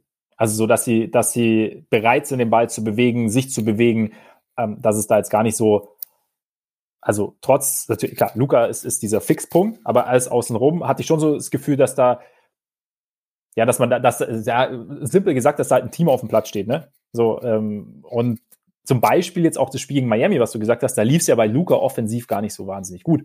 Ähm, und trotzdem haben sie halt durch, dann dadurch, dass sie sich bewegt haben, dass sie dann eben attackiert haben, dass sie auch gecuttet sind, haben sie dann halt trotzdem eine, also ein bisschen Offense irgendwie für sich kreiert. Und das ist, das ist, wie du sagst, alles noch nicht wahnsinnig dynamisch und alles jetzt nicht, fand ich jetzt nicht, ähm, steht noch ein bisschen auf wackeligen Beinen teilweise, wenn es bei Luca nicht so läuft, aber es gibt halt erste Anzeichen. Und wie du auch gesagt hast, also Dinwiddie passt da eigentlich ganz gut rein, weil entweder kommt, also er kommt, wenn er von der Bahn kommt, gibt er da irgendwie nochmal eine andere Pace vor, gibt irgendwie einen, einen, einen der Defense einen anderen Look. Er, er, passt ja auch relativ bereitwillig eigentlich bis jetzt. Und ah, du hast halt eben, wie gesagt, noch, noch, noch einen zusätzlichen Creator. Und das, von daher finde ich, also wie gesagt, es ist halt irgendwie, es sind Kinderschuhe sozusagen. Irgendwo, also was die Team, äh, Team Offense angeht, hatte ich so den Eindruck. Gleichzeitig eben hast du halt, wie gesagt, du hast vielleicht eine der besten Exit-Strategien der NBA, wenn du sagst, okay, Lukas, sorry, mach mal. Und ja, dann das, das, ist, äh, das ist ein sehr gutes Stichwort, weil ich finde, die Exit-Strategie, die benutzt, also sie verlassen sich noch zu häufig auf ja. die. Aber also wie du gesagt hast, so, dass die Entwicklung sich langsam ein bisschen mehr dazu entwickelt. Wir haben auch manchmal leichte Abschlüsse. es muss auch, es muss nicht immer sein, dass, dass einer halt am Ende der, der Shotclock dann irgendwie was, was äh, aus dem Nichts kreieren äh, kann. Ja. Das, äh, es, es geht zumindest in die Richtung. Ähm, der Vollständigkeit halber noch, sie sind momentan auf Platz 15, was, was das Offensivrating angeht. Das war zu, ja. zum Start der Saison noch, äh, glaube ich, eine Ecke schlimmer, aber es ist äh, natürlich, wenn man das noch ähm, vor Augen hat, dass sie vor zwei Jahren das beste Offensivrating äh, der NBA-Geschichte zum damaligen Zeitpunkt hatten, ja. dann ähm, ist das natürlich noch ein bisschen was anderes. Immerhin haben sie jetzt einen fast 40%-Shooter von draußen, zumindest vor dem Lakers-Spiel, da ging ja gar nichts, aber ja, Davis Bertans Davis Bertans ist, äh, ist zurück. Der geht auch schon zum Wurf hoch, wenn er Ball riecht, ne? Ich, ich, ich, ich liebe es. ist, äh, er ist ja bei den Wizards echt äh, untergegangen. In dieser Saison. Aber ich, ich freue mich immer, wenn der spielt. Das ist, äh, ja. das ist jemand, der einfach genau weiß, wofür er da ist und genau ja. das auch nur machen will. Das ist Absolut einfach genau durchzieht. richtig. Ja, ja. Es ist, ich, es ist echt so, du, du siehst schon, wenn er den Ball bekommt, also wenn der Ball in seine Richtung geht, in Shooting Motion und dann ab damit. Ja. Und gucken. Und wie, ja, vor dem Lakers-Spiel gut 39 Prozent von draußen seit dem Trade. War natürlich nicht so wahnsinnig viele Spiele, aber. Es gibt halt Spiele, wo der Typ einfach eine Waffe ist. Und das ist, ist, ja. ist gar nicht, also der ist dafür natürlich total überbezahlt, stand jetzt, aber äh, trotzdem, manchmal, wenn du so jemanden reinwerfen kannst und, und der wirft dir dann innerhalb von drei Minuten vier Dreier rein und das kann er ja einfach, dann mhm. äh, kann er in der Zeit natürlich brutal wichtig sein. Er hat natürlich seine Macken als Spieler und wie gesagt, der Vertrag ist nicht, nicht geil, aber wenn Berthans on ist, dann ist er halt richtig on. Und dann, dann kann er dir halt auch mal irgendwie ein Viertel oder ein Spiel gewinnen. Ja. Ja. Geiler ich typ. bin gespannt, ob es in, in den Playoffs dazu kommt. Ich bin gespannt. Ich auch. Er ist, äh, ja. Wolltest du noch was sagen? Nee, eigentlich, äh, eigentlich nicht. ganz, ganz kurz bist du äh, abgedriftet in die Erinnerungen an äh, Davis Bertans und seine ja. hellen Taten. Ja. Er ist aber wahrscheinlich, um jetzt einen brutalen Übergang zu liefern, nicht dein Player to watch oder? Nee. Äh, also ich meine, eigentlich ist es offensichtlich natürlich Luca. Ja, theoretisch, ähm, ne? Ja. Und ich finde aber, also über diese Saison hat sich Brunson auch zu einem meiner, ja. meiner äh, Lieblingsspieler überhaupt in der Liga entwickelt, weil er so ungewöhnlich ist. Also einfach so als äh, kleiner Guard, der trotzdem so viel irgendwie in Korbnähe macht, einfach weil er, weil er clever ist wie Sau, weil er irgendwie alle, alle Fakes beherrscht und äh, einen überragenden Touch hat und immer, immer wieder kleine Lücken findet. Ich, ich gucke dem richtig gerne zu. Ich habe ihn da auch notiert, weil es, ist, es kommt natürlich auch bei mir so, äh, er, er füttert natürlich vollkommen meine persönliche Bewunderung für kleine crafty Guards. Ja. Also er ist da echt, das ist quasi wie so, wie gemalt dafür, weil es ist halt, also ich wie du sagst, es ist so geil, wie er halt immer in die Zone kommt und jetzt nicht, weil er wahnsinnig explosiv ist, sondern Fakes, Richtungswechsel, Geschwindigkeitswechsel und dann Tempo variieren und dann ist er irgendwie plötzlich doch, hat er einen guten Abschluss irgendwo rund um die Restricted Area. Also das äh, macht schon, macht schon irgendwie echt Spaß. Und eben, wie, wie du auch sagst, diese, diese Dynamik, die er zusätzlich reinbringt, ähm, ja, ist irgendwie, ist, ist, ein, ist ein cooler Spieler. Ist halt die Frage, was du jetzt halt eben, ich meine, sie haben ja rund um die Trade Deadline mit Finney Smith haben sie verlängert, ja. Brunson jetzt noch nicht. Was machst du oder wie würdest du jetzt die Situation bewerten? Also es ist natürlich immer die Frage, was er jetzt, was er geboten bekäme jetzt auch von einem anderen Team, aber gibt es für dich da oder gäbe es für dich eine Schmerzgrenze, bei der du sagst, okay, Brunson, so cool er als Spieler ist, so viel er uns geben kann, aber es irgendwo ist halt eine Grenze erreicht, weshalb wir uns eine Grenze setzen müssen, was die Bezahlung angeht. Ja, schon, aber ich, ich finde es äh, auch ehrlich gesagt ziemlich schwer zu sagen, wo die jetzt dann liegen soll, weil mhm. äh, also, es ist für mich kein, kein Max-Player, aber es ist schon ein, ein sehr wertvoller und guter Spieler, der sich vor allem auch immer noch äh, positiv entwickelt, also der, der vielleicht auch noch ein bisschen besser werden kann und gleichzeitig ist er aufgrund seiner körperlichen Statur auch immer jemand, bei dem es sein kann, dass er in einer, in einer Playoff-Serie dann mal zu deiner Achillesferse werden kann, so ein bisschen. Also auch wenn er äh, recht kräftig ist und so, aber dass, dass er dir da halt schon ähm, ein bisschen wehtun kann. Deswegen ist das, ist das eine große Frage. Also ich weiß auch nicht, wie, wie der Markt für ihn aussieht. Angeblich sind ja die Knicks total heiß auf ihn, aber bei den Knicks habe ich ehrlich gesagt keine Ahnung, wie es in der Offseason weitergeht. Ich habe äh, keine Ahnung, wie es über die nächsten zwei Wochen weitergeht. Das ist ja gerade ja. alles wieder ein reines Chaos. Ähm, und dann ist es halt immer so ein bisschen die Frage, wie ist der Markt? Ähm, was, was bieten Leute? Ähm, sind die Mavs jetzt auf einmal von äh, davon überzeugt, dass Spencer Dinwiddie all ihre Probleme löst und äh, der ist quasi die Brunson-Versicherung und dann, dann pfeift man drauf. Ich glaube es nicht. Also ich glaube, sie werden irgendwie einen Weg finden, ihn zu halten. Ich, ich glaube, irgendwas um die 20 Millionen oder so kriegt er wahrscheinlich und äh, das, das wird dann irgendwie passen und das, das gehen sie wahrscheinlich auch mit. Aber ich glaube, das ist momentan keine Situation, wo du sagen kannst, das wird hundertprozentig so sein, dass er, dass ja. er irgendwie dort bleibt. Ich glaube, das hängt auch ein bisschen davon ab, wie sich halt die restliche Saison und dann auch die, die Playoffs irgendwie gestalten. Also was die Mavs dann vielleicht für Erkenntnisse gewinnen. Ja, das habe ich mir auch gedacht, dass das vielleicht noch so ein Grund ist, zu sagen, also dass sie mit einer Verlängerung gewartet haben, also um zu spekulieren. Ja, sie, sagen, sie, waren halt auch, sie waren auch finanziell eingeschränkt. Also es hätte für ihn einfach keinen, keinen Sinn so, ergeben, okay, weil okay. er hat ja so ein, er war ja ein Zweitrunden-Pick und hat mhm. so einen ähm, speziellen, äh, speziellen Vertrag, dass, so dass es jetzt war, so war, dass sie während der Saison irgendwie nur, ich hab's, ich krieg's nicht mehr genau zusammen, aber irgendwas mit 13 Millionen jährlich oder so hätten sie ihm in der Extension okay. nur bieten können und ja, diese ja, Restriktion ja. ist halt dann in der, in der Offseason weg. Das heißt, da ah, okay. äh, da können sie dann mehr bieten. Und deswegen hätte das für ihn jetzt keinen Sinn ergeben, da irgendwas anzunehmen. Okay, ja, dann, dann, dann streicht den Gedankengang, weil dann geht es einfach darum. Aber ja, also, was du sagst, dem, dem habe ich nicht so wahnsinnig viel hinzuzufügen und halte mich deshalb ausnahmsweise kurz. Wer hat dich enttäuscht?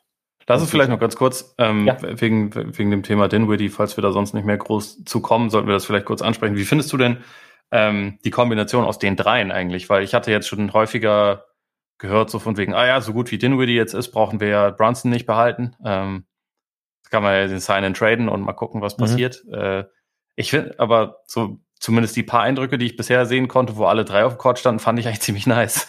Ähm, also, dass sich das jetzt und grundsätzlich, dass es nicht ganz schlecht ist, wenn du zwei Leute immer drauf haben kannst, die dribbeln und passen können ja. ähm, dass das nicht unbedingt schadet. Äh, wie, wie, wie siehst du die drei denn, also die, die Dynamik zwischen denen? Äh, das, ist, das ist so ein entscheidender Punkt. Also was du gesagt hast, dass man, ich mir das nämlich schon dachte, als du gesagt also als wir dann so drüber gesprochen haben, ob du Brunson angibst, weil du ja Dinwiddie hast. Also ich meine, dieses Ding, eben zwei Ballhändler zu haben, also bist du ja ganz schnell wieder an dem Punkt, du hast halt einen Ballhändler drauf, so, ja geil, ja. okay, ähm, wir sind halt jetzt wieder leicht statisch unterwegs.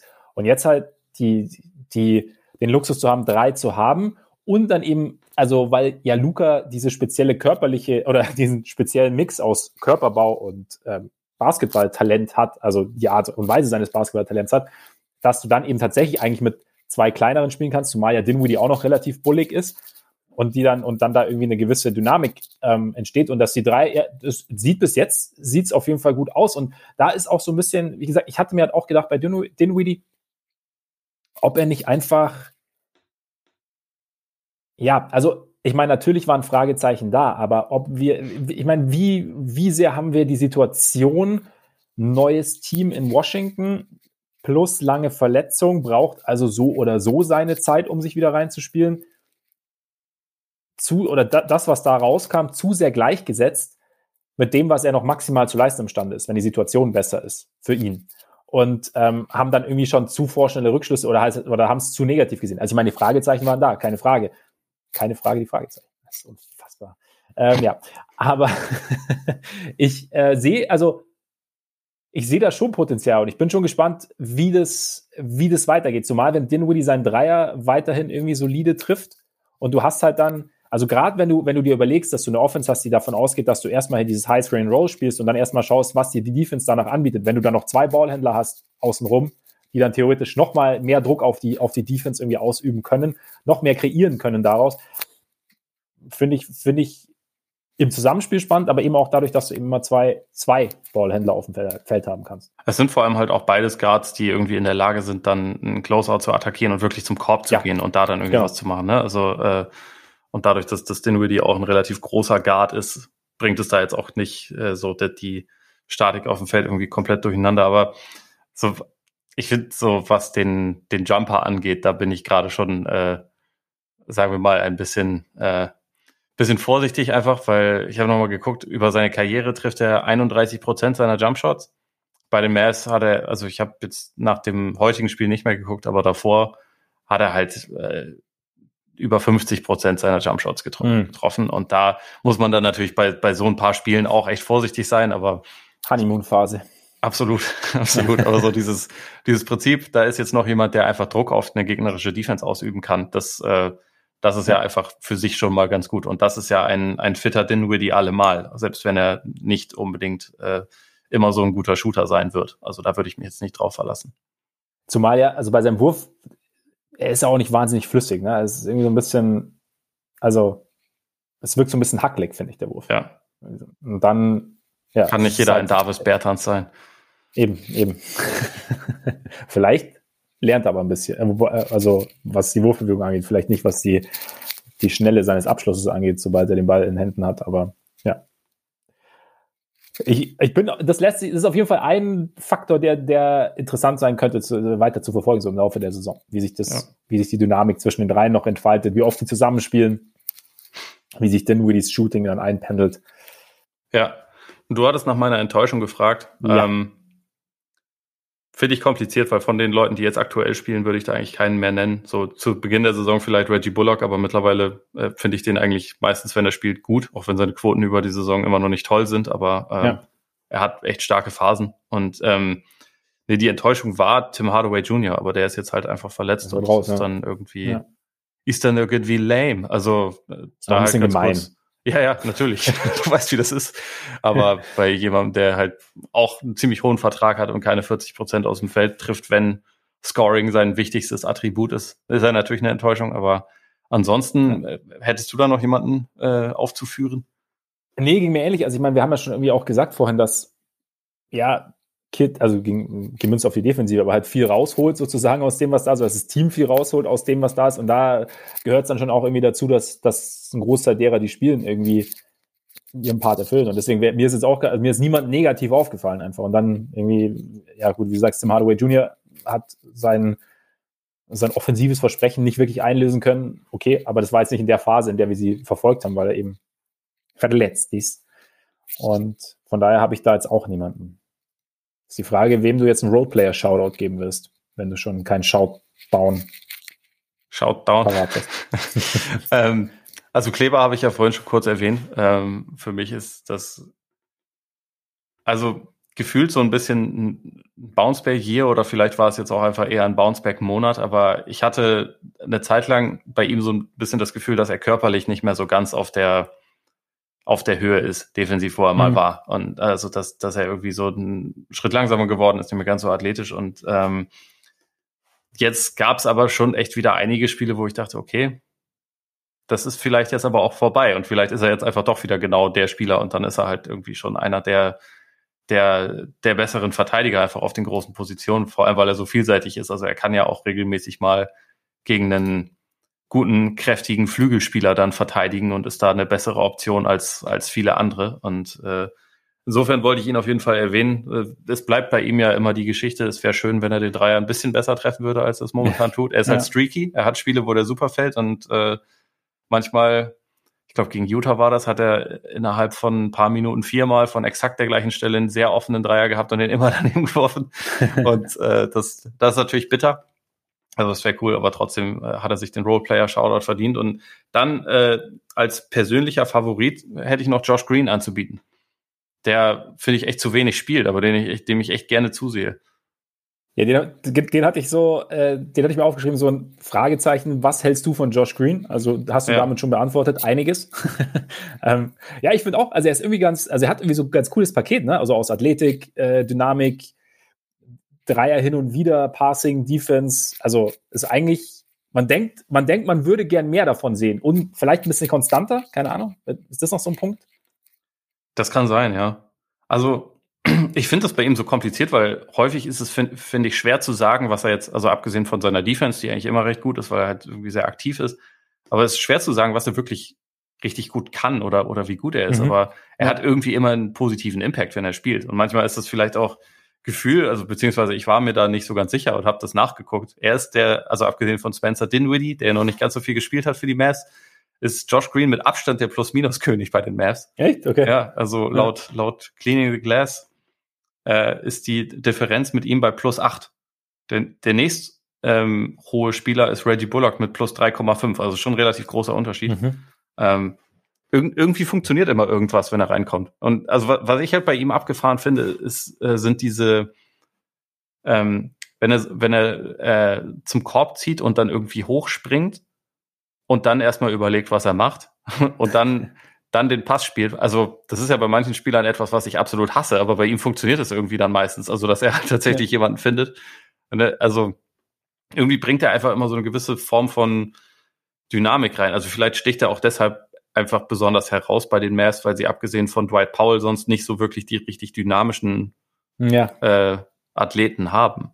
Also das, das, das, spielt da sicherlich auch eine Rolle. Aber äh, ich weiß noch, dass ich zu Beginn der Saison dachte, okay, den den Draftpick haben sie halt irgendwie auch mal wieder so ein bisschen in den Sand gesetzt, einfach weil er kaum mal rauf durfte. Und äh, das war ja auch der Desmond Bain Draft, wo die Mavs Fans alle gehofft hatten, dass sie Desmond Bain holen. Und äh, stattdessen wurde Josh Green geholt und Desmond Bain spielt ja eine überragende Saison und hat dann sogar mal, als die Grizzlies gegen die Mavs gespielt haben, hat er sich irgendwie darüber mokiert, dass der Typ, den die Mavs vor ihm gezogen haben, gar nicht spielt. Und kurz danach haben sich die Minuten von Josh Green deutlich verändert. Und jetzt, also über die letzten zwei, drei Monate, kriegt er zumindest irgendwie 15 bis 18 Minuten pro Spiel. Also das, ja.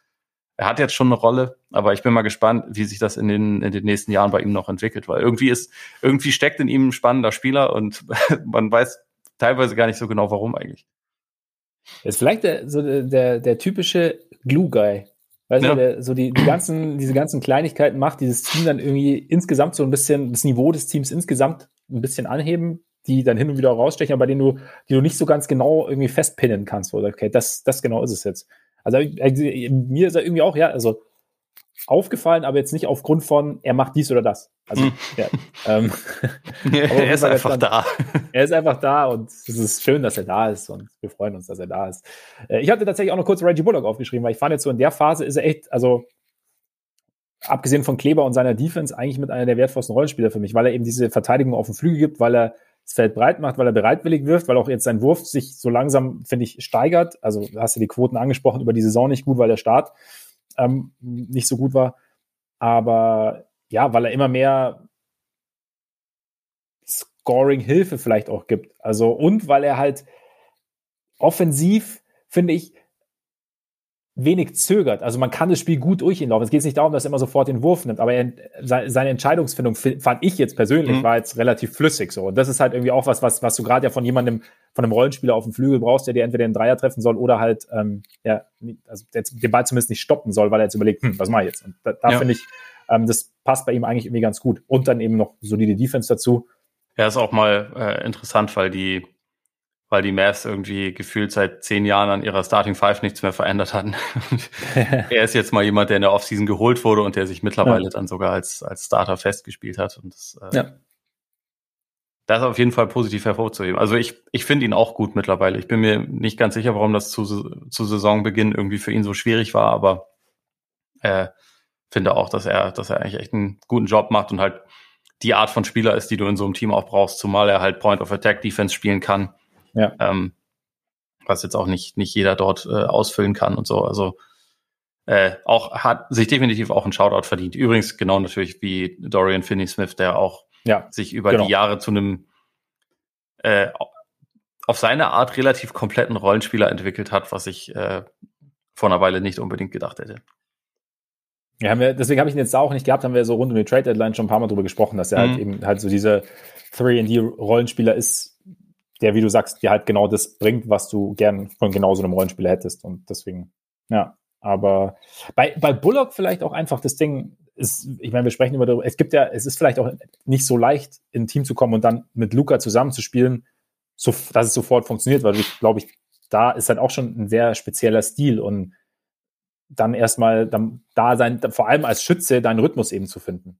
Das ist vielleicht ja. gar nicht so. Könnte ich mir ja, vorstellen. Ja, und die, die Mavs hatten zu Saisonbeginn auch häufig solche komischen zwei Big Lineups und so, die halt irgendwie ja, ja, genau. nicht, nicht so geil waren. Das ist wahrscheinlich dann eher auch alles immer ein bisschen komplizierter. Hatte, ah nee, Finney Smith hatte die Post-Ups bekommen, oder? Die, äh, bei denen Luca den Kopf geschüttelt hat. Bei der ersten Possession der Saison hatte er, glaube ich. Ja. ja. Neue Zeitrechnung. Ja. Ähm, dann hätten wir noch, das wundert mich. Hat dich irgendwas gewundert? Wundert dich irgendwas? Nee, eigentlich haben wir es schon haben wir es, glaube ich, schon thematisiert. Ja. Also ich hatte mir allgemein wundern die Green-Minuten aufgeschrieben. ja. Ich hatte vor einer Weile, wär, wäre die Nibelungentreue zu Dwight Powell wahrscheinlich noch gekommen, aber die ist jetzt absolut verständlich und ja. erfüllt die Rolle, die er hat, ja irgendwie auch gut aus. Ähm, nee, ansonsten wundert mich jetzt nicht so wahnsinnig viel. Wie gesagt, ich, ich finde, sie sollten mit der Zeit versuchen, gelegentlich mal einen Fastbreak einzustreuen, um sich das Leben ein bisschen leichter zu machen. Aber äh, ja. das, das hatten wir ja schon das Thema.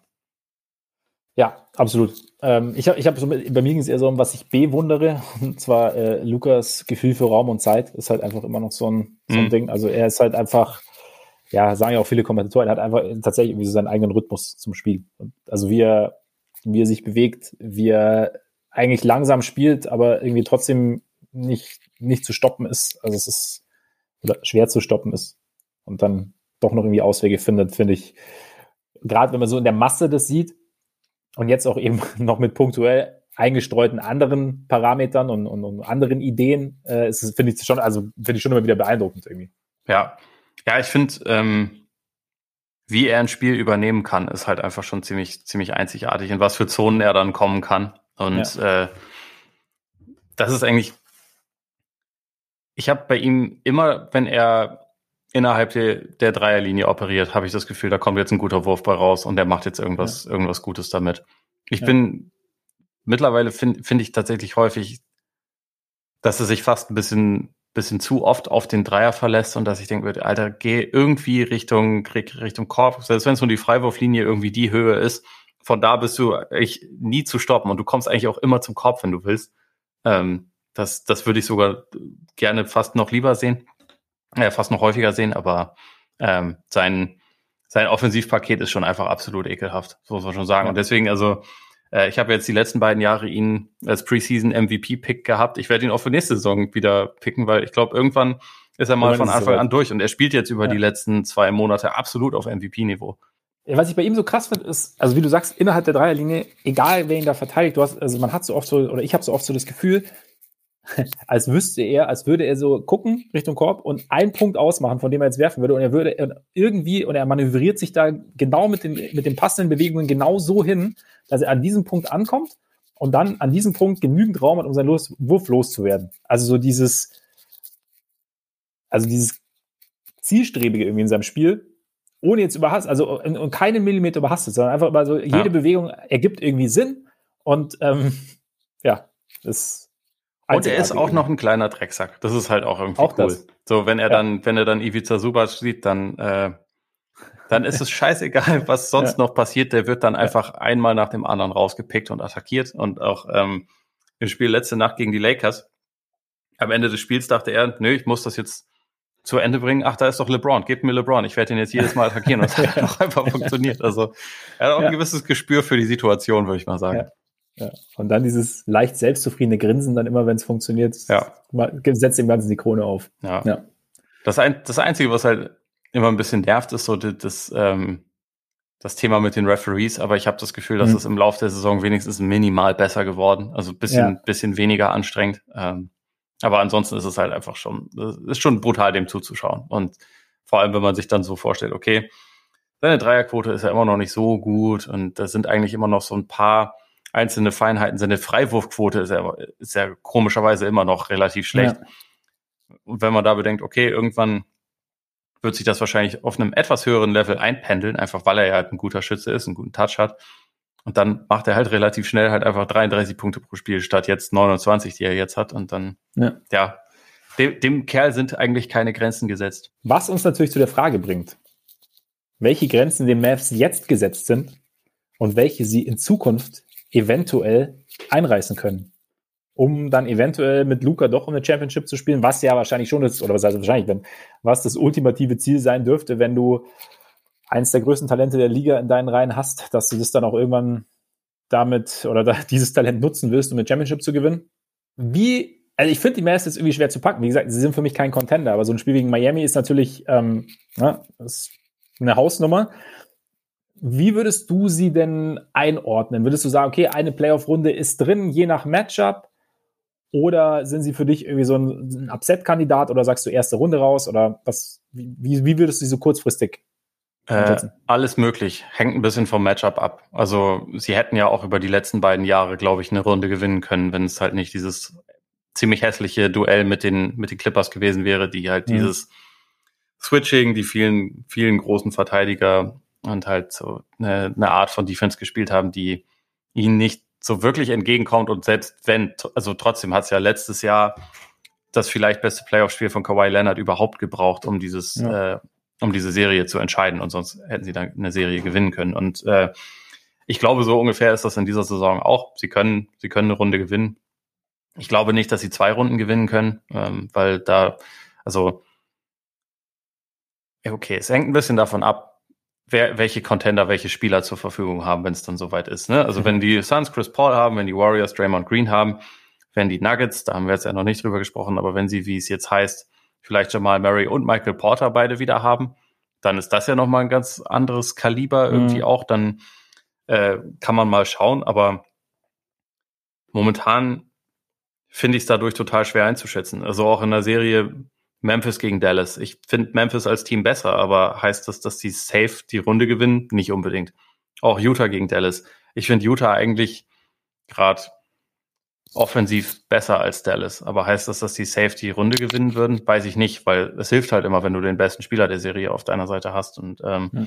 von daher alles offen. Aber ich, ich zähle sie jetzt nicht in den, in den, in den richtigen Contender-Kreis. Ich glaube, dafür ist der Supporting Cast immer noch immer noch nicht gut genug. Ähm, Luca kann eine Runde gewinnen, aber ansonsten hat sich halt so an dem, an dem Ceiling hat sich jetzt durch diesen Trade, finde ich, nicht so viel geändert. Und deswegen wird's halt eine der spannendsten Aufgaben der nächsten Jahre sein, wie sie das halt schaffen, diesen Supporting Cast so zusammenzubauen, dass sie einen Titel gewinnen, weil das muss natürlich das Ziel sein, über die nächsten, also auch so schnell wie möglich, weil ja. man weiß ja, wie das in der NBA heutzutage funktioniert, wie schnell die Leute dann irgendwie denken, dass ihnen der Oberschenkel wehtut und dass sie vielleicht deswegen ans Meer ziehen müssen oder so, weil da die Luft anders ist und äh, ja. weiß, dass dort die Umstände anders sind. Deswegen, die haben es die haben's eilig, die sind unter Druck und das wird jetzt halt spannend, wie sie, wie sie das, wie sie das Team zusammenbauen. Ja, und ich meine, also, wie du sagst, also zumindest mal Contender-Status erreichen. Also Titel kannst du ja nicht planen, aber zumindest mal irgendwie da hinkommen und ja, dieses Jahr, ich meine, wenn du Memphis sagst, ist halt auch so ein Ding, wenn wir wie gesagt, also keine Ahnung, die haben wahrscheinlich den dynamischsten Point Guard der Liga, könnte dann auch äh, kompliziert werden für, für die Defense der, der Mavs, aber äh, ich sehe es ähnlich, also wie, wie du, was, was die kurzfristigen, kurzfristigen Aussichten angeht.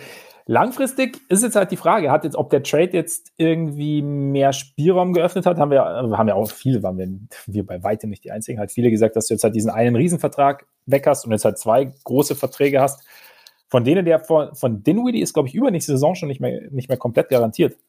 Also jetzt halt nächste Woche, äh, nächste Woche noch, nächste Saison noch komplett. Und äh, Bertans ist, glaube ich, die Saison danach nicht komplett garantiert. Also die quasi kommende und die danach ist er garantiert und danach nicht mehr. Also ich will die jetzt nicht gleich wieder wegschicken, aber es, es gibt ihnen vielleicht ein bisschen mehr Handlungsspielraum für einen Trade. Und ich bin ja sowieso, wie gesagt, Cap Space ist ja immer so eine Frage. Hm, haben wir auch gesehen, wie Teams, unter anderem die Chicago Bulls, äh, ohne großen Cap Space dann doch noch Deals eingefädelt haben, die sie dann deutlich äh, äh, verbessert haben. Also dass du halt, aber wenn du Hardcore Tampering machst, dann dann dann geht das. Ja, also wie die genau. Bulls halt. Ja, nee, das haben wir doch schon besprochen, dass das kein Tampering war. Das ja, okay. halt, ähm, ja, und das, das Telefon klingelte und am Klingeln haben die Pelicans, hat Adrian Griffin schon, äh, nicht Adrian Griffin, David Griffin. Black Griffin. schon, schon, schon gehört, was, was Arturas, Arturas kann sowas und Mark Eversley im Schilde führen und hat da schon gemerkt, ja, und an der Art und Weise, wie der Hörer abgenommen wurde, haben die in Chicago schon gemerkt, okay, passt und damit war der die durch. Ja. Also von daher, ja, weißt du, wie es ist. Aber genau, dass es da Wege und Möglichkeiten gibt. Die Frage ist halt, was fehlt? Also ich meine, ähm, Länge fehlt, oder? Ja. jetzt, also haben wir, wie gesagt, Kleber und Paul sind die zwei längsten. Und auch auf dem Flügel fehlt ein bisschen Länge, vielleicht auch ein bisschen Dynamik auf dem Flügel noch. Wäre wär das noch irgendwie was, was, was so, oder generell Dynamik und Athletik, du hast ja vorher schon angesprochen. Ja. Würde ich auf jeden Fall sagen. Also irgendwie ein, ein großer athletischer Forward, das wäre eigentlich so das, äh, was sie wahrscheinlich am liebsten hätten, weil das halt auch mit, mit einem Switch, Switching-Scheme dann irgendwie funktionieren kann. Ich weiß nicht, ob sie jetzt einen klassischen Brettcenter brauchen. Ich glaube eher nicht. Also, weil das, glaube ich, nicht ihr, ihr Stil sein wird, aber sie werden es halt, ähm, sie werden halt Rim Protection auf eine gewisse Art und Weise sich ähm, zusammenschustern müssen. Ja. Vielleicht einen, der so ein bisschen Pick and Roll machen kann mit Luca, also der da halt so, also der eine, einen guten Pick and Roll Spieler konnte. Sie haben noch schon Paul. Pick and Roll ja, aber noch, noch besser. Als Rollman gibt es kaum einen besseren als Paul. Der ist halt nur sonst nicht so gut. das, das kann er gut. Ja, der dann halt noch mehr das, das Paket vervollständigt, ist vielleicht der bessere, die bessere. Vielleicht können sie ja die Andre Jordan holen. Der löst einfach all ihre uh, Probleme. Ja. ja, ja, genau. Spielt sich jetzt nochmal in, äh, in, in Philly ins Schaufenster, sollte er da unterschreiben. Und dann nochmal ein dicker Vertrag. Ja. Nee, aber ähm, siehst du, siehst du realistische Möglichkeiten, da irgendwas zu machen? Oder ist es jetzt erstmal, ist es so das berühmte Spielchen, okay, wir wissen jetzt noch nicht genau, was, was passiert und im Sommer, also wie zum Beispiel auch mit dem Porzingis Trade, und im Sommer gibt es dann irgendwie das große, den großen Knall, die große Überraschung. Stand jetzt sind es alles Hirngespinste, deswegen würde ich ja. da jetzt auch nicht zu viel, zu viel spekulieren, weil den Druck haben ja die Mavs, nicht ich. Das ist das Gute. Also sie haben, glaube ich, ein bisschen mehr Spielraum. Sie haben aber halt jetzt nicht das beste Asset-Paket, was man haben kann, wenn man jetzt irgendwie einen Trade schnüren will oder so.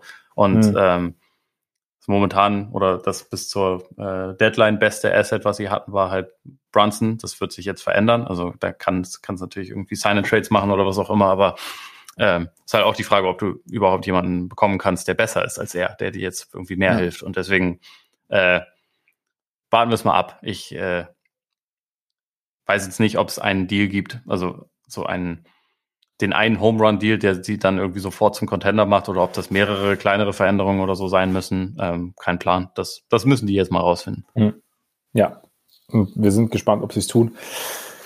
Bis jetzt, aber so dein, dein Dein Eindruck eher positiv, jetzt so, wenn du, nachdem du sie jetzt so ein bisschen verfolgt hast, eher negativ oder neutral oder? Boah, schwer zu sagen. Ich, ich finde sie.